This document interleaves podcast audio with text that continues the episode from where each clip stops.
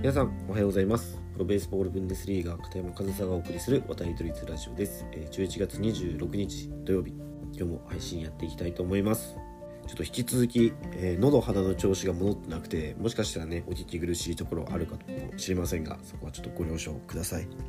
で、えー、早速ですが今日のお話テーマに入っていきたいと思うんですけどちょっと気になるねニュースが目に入ったのでそれについて触れていきたいなというふうに思うんですけど、えー、野球のニュースで、えー、まず参考記事のタイトル読みます。えー、2024年シーズンから2軍は14球団へプロ野球オーナー会議という、えー、サンスポさんの記事なんですけどこのタイトルすごく気になりませんか？僕もこのタイトル気になってね、えー、本文読んでみたんですけど、まあ、内容というのは2024年シーズンから新たに2球団の新規参入を認めて、えー、2軍公式戦を開催する方針を固めたと。でこれ誰が固めたかというとプロ野球12球団と、えー、日本野球機構 NPB ですね。が、えー、東京都内でオーナー会議を開いてそこでそういった方針を固めたと。でまあここまで読んで皆さんいくつか疑問が生まれてくると思うんですけど、まあ、僕もそうだったんですよ。タイトルとこの冒頭だけ読んで思ったのは2軍だけ、えー、参加球団を増やすのかと。ね思いません、まあ、僕たちの感覚で言うと1軍があっての2軍じゃないですか。そこに2軍だけ、えー、球団を増やすというのはどういうことなのかと。で例えばホークスとかジャイアンツとか3軍あったりホークスはね今度4軍も作るって言ってますけどそういった3軍4軍という多数の選手を抱えたチームが2チーム制にして14球団にするのかなって僕最初思ったんですよでもどうやらそれは違うようで、えー、本文ちょっと抜粋して読むと、えー、2軍の構造改革について話し合うために12球団で構成したファーム検討委員会からの中間報告を受けえ議長の山口十一オーナーかな名前間違ってたらごめんなさい。え巨人の山口オーナーは、一つならず当面は2つぐらいの球団にイースタン、ウエスタンリーグに参加していただけないものだろうかと、え公募という形で進めていって2024年シーズンまでに実現を図りたいと実際にもうすでに新規参入の申し入れがあるそうで、その新球団の本拠地の候補とかも上がっていると。なのでここまでを読んでまず1つ目の僕の疑問というのはそのたくさん選手を抱えているチームの2チーム制ではなく新たにね新規参入でチームを募って球団を募って14球団制にするというような方針だとたださらに読み進めていくとですねまた疑問が生まれてくるんですけど、え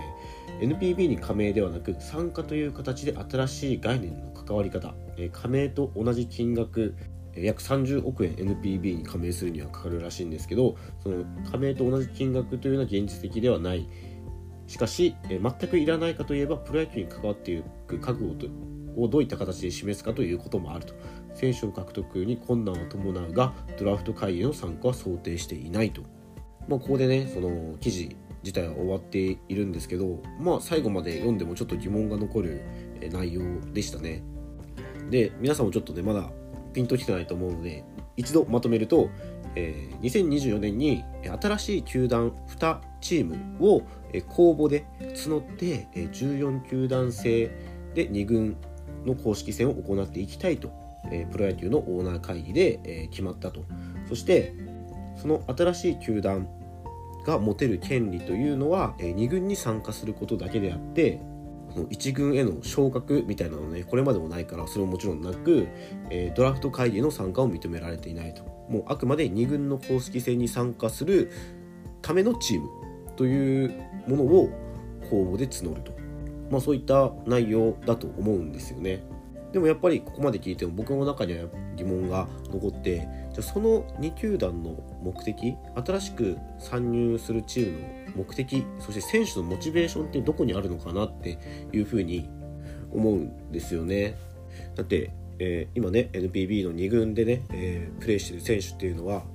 2軍で活躍することが目的ではなく1軍に昇格することが目的ですよね、まあ、目の前の目的といえばその目の前の試合で活躍することかもしれないですけどその先にはやっぱり1軍に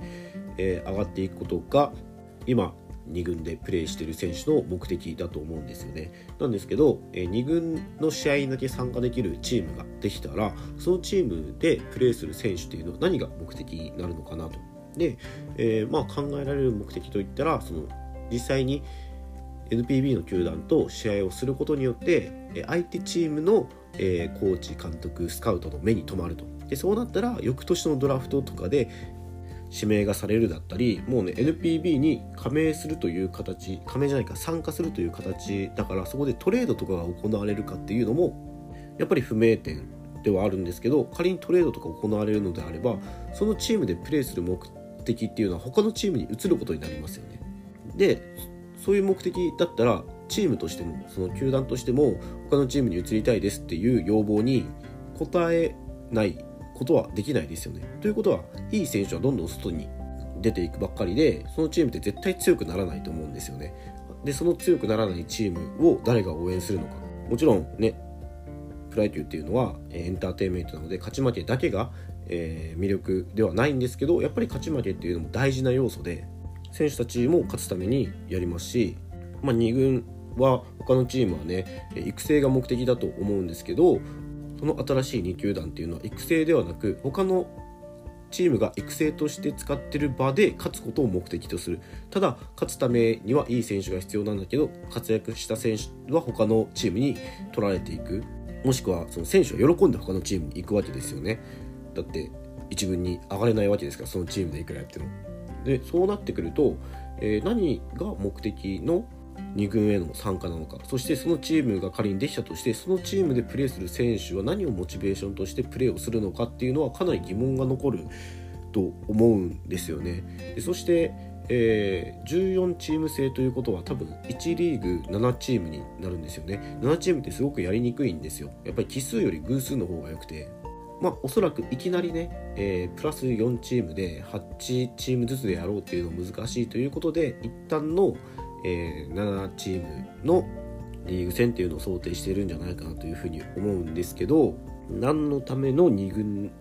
だけの参加権なのかなと考えるとあんまり現実的な感じではないし、えー、